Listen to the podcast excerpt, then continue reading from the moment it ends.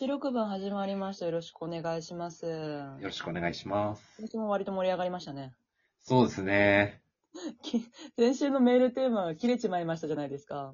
はいはいはいはいなはんか、その人が切れてるものに同調して切れながら、推しに切れてるんですよ。わかるわちょっとこの間もさとか言ってちょっと話題泥棒しちゃって。でも一応、一応同調しましたよね。い。一応っていうかわかるよ、そういうとこあるよねって同調しましたよね。いや、同調し、どあの、リスナーに同調はしてたと思ししましたよね。う。うん。そうなシンクロしてたと思います。シンクロしましたよ。ね。そうです、そうです。だってその瞬間はあれですもんね。私、根本さんにも、あれですよ、これこういうことですよって言ったら、あーってなったじゃないですか。はいはいはいはいはいはい。そうだった。あそうです。あの瞬間みんなで家族でした、あの瞬間は。いや、でもなんか、バンデさんの説明力が出てました。そうですよね。ああ、よかった。うん、すごい納得できました。私、結構言われるんですけど、日本語うまいんですよ。そうなんです。いや、それがすごいですよね。ええ私、うまいんですよ、日本語。おかげで母国語のベトナム語が忘れちゃってね。出てこない、出てこない。日本人に日本語を納得させるってすごいですからね。日本、結構わ、やってます、自分。そうなんです。ありがとうございました。ちょっとそれ以外の普通メールもいただいてるので読んでいきたいと思います。えソフィーさんからいただきました。ご報告です。私事ではありませんが、仮免許試験に合格することができました。すごいこのラジオでもいろいろ教わったので、ぜひ報告したいと思いました。ここから路上教習が始まり、こちら、こちらが本番みたいなところがありますが、なんとか取れるように励みたいと思います。すごいおめでとう素晴らしい。そうです。私が教えましたね。フロントガラスに、えー向こう側の車線がぴったりはまれば、助手席側のタイヤの端っこの線がついているという距離感でいるといいよって言ったら、なるほそうど。何言ってるかわかんないですけど。ウィンカーを出すときはっていう話をしましたよね。そうなんですよ。今のも結構日本語運命な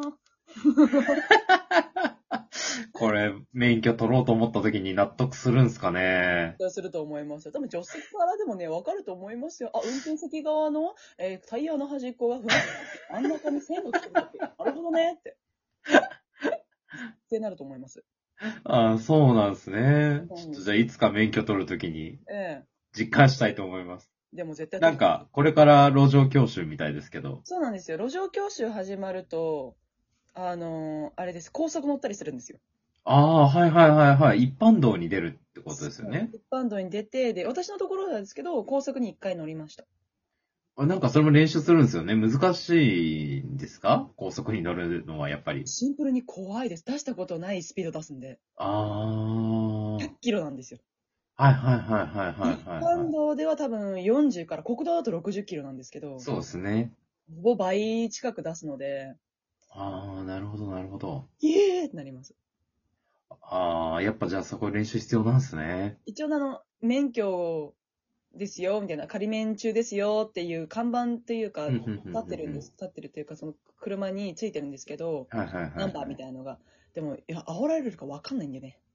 あみたいな感じで。私、周りに、シンプルに周りの車がビュンビュンビュンビュンと走ってるのが怖いんですよ。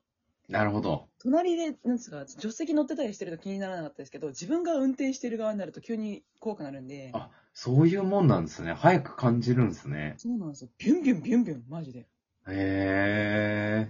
なんか、新しいアドバイスありますか？新しいアドソフィーバイス。さんに。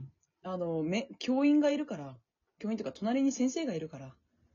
で、あの、作りが不思議なんで、私の見たやつはそうですけど、不思議で、そういう仮免許とか、まだ免許持ってない人が乗る車って、先生側にもペダルがあるんですよ。はいはいはいはいはい。あの、ブレーキとアクセルが。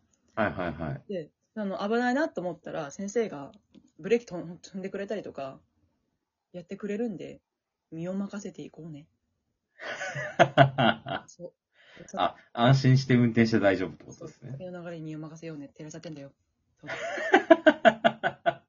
でや。じゃあ、テレサテンの気持ちで。ね照らさって流すといいかもしれないね。教習車で勝手に曲流してる人いるんですか？携帯流してもいい。携帯を見な見なければいいから。そうそうそう。よくよろしければ励んでくださいな。ありがとうございます。さあ、おたまさん、続いて、おたまさんからいただきました。職場で10年ぐらい勤めているベテラン事務員、過去30代半ばの新人さん、えー過去50代半ばに対する口調が厳しすぎて困っています。事務員さんの方が年下なんだね。えーこれまでも何人かベテラン彼女のきつい口調に耐えかねてやめていきました。今回の新人さんは人生経験があるのと若干天然なとこ、天然なのとで、今のところ持ちこたえてくれていますが、きつい口調で注意されているのを聞いてるこっちがしんどくなります。その時、まやさんだったらどんなに立ち回られますか？よければご返答お願いします。きっちー。そうっすね。具体的な文明がなくても、きつい口調でっていう、その事実だけで好きうんってます。年上の新人に対してっていう感じの、この状況の感じもすごい、うん。まあ、年功序列関係ないじゃないですか、仕事に関しては。うん経験がものを言うので、人生経験の仕事の経験でまた違うじゃないですか。うんその上で言ってるのかもしれないんですけど、事務員さんか。事務員さんか。どういうのあれ職種が違うのかな？どうなんですかね。詳しいとこわかんないけれども、注意できる立場ってことだから、また違うのかな？うーん。天然なので持ちこたえてくれてる。うーん。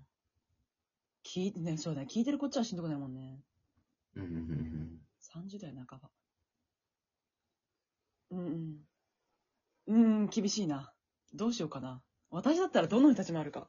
私、その場で、あ、でもずるいかもしれない。その場で聞きたくないから、あんまり同席しないように努めて、あで、新人さんと一緒になったタイミングとか、みんながいる中で審査の近くなった時に、大丈夫そうですかみたいな。ー。うんとか、何かしら注意されたことを柔らかい言葉で言い換えるとか、うんうんうんうん。ちょっと積極的にコミュニケーション取るとかにするかな。ケアしてあげる感じってね。いう。事務員さんとの、その、おたまさんとベテラン事務員さんとの距離感がわかんないから、もう距離感が近かったら、あの、言い方よとか、あどうしたん？なんか生活、なんか、イライラしてるん？みたいな。ー。うんうんうんなんか、や、応援してる野球が負けてる？大丈夫？みたいな。うん。遠回しにね。そう。なんか、そういう風にいけるけれども、自分もちょっと苦手だなと思うんだったら、ちょっとなるだけ接触したくないなって思うんで、うんうんうんまあ、これは人によってずるいねって、自分は逃げるんだねってなるかもしれないけれども、できるだけその、新人さんとのコミュニケーション取りながら、その自分が、その、新人さんだったら、逃げ道があるというか、その、きついよねっうん。ていう、してくれる人がいるだけでも結構違うのかなって思うから、そうそう。あまりにもひどいだったら多分自分の上司に言うだろうから、その新人さんだったらね、自分が。ー。あー、そうっすね。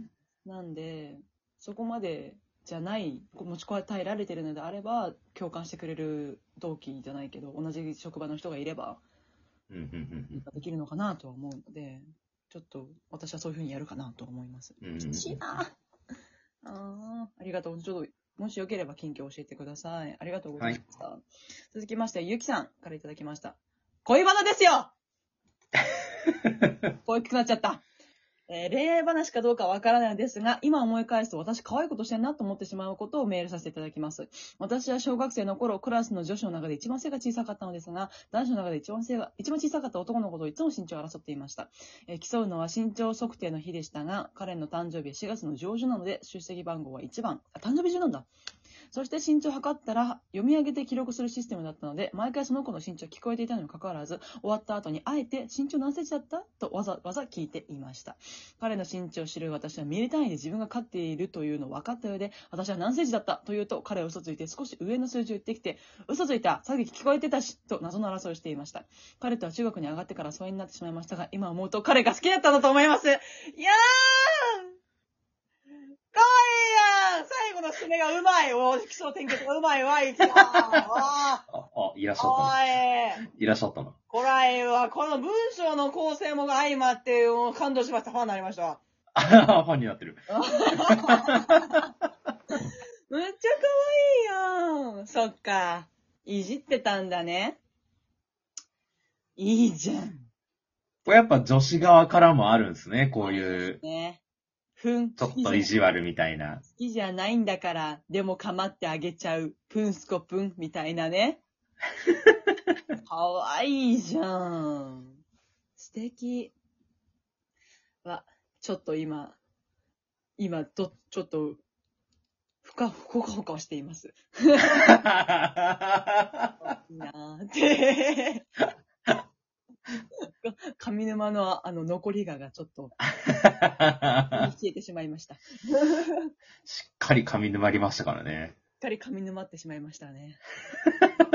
でしたこんな感じでたくさんメールありがとうございました。こんな感じで普通メールもたくさん募集していますし、あとは、まあ、今回ちょっと読めなかったんだけども、か紅白マウント合戦という私にマウントが取れるエピソードを送ってきてもらっているコーナーもありますので、そちらもよろしければ送ってください。私はワイさんにこんなエピソード勝てますけど、ワイさん勝てますか？みたいな。絶対勝てるけどね。あ負け戦を申し込むのだったら自由に、どうぞ。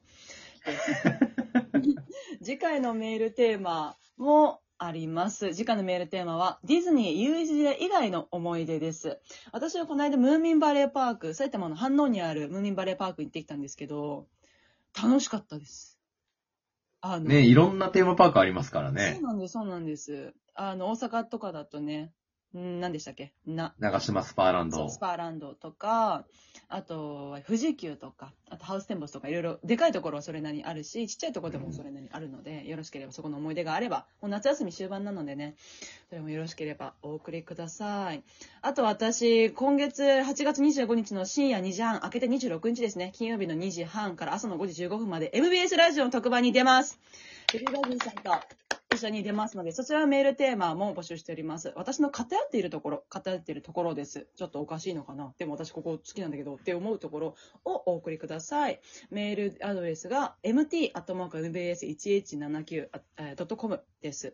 メールアドレスちょっとこっちと違うので、よろしければこちらもお送りください。こっちのメールアドレスは、バネッサ .osatmakradio.jp です。ちょっと情報が混在していますが、よろしければお願いします。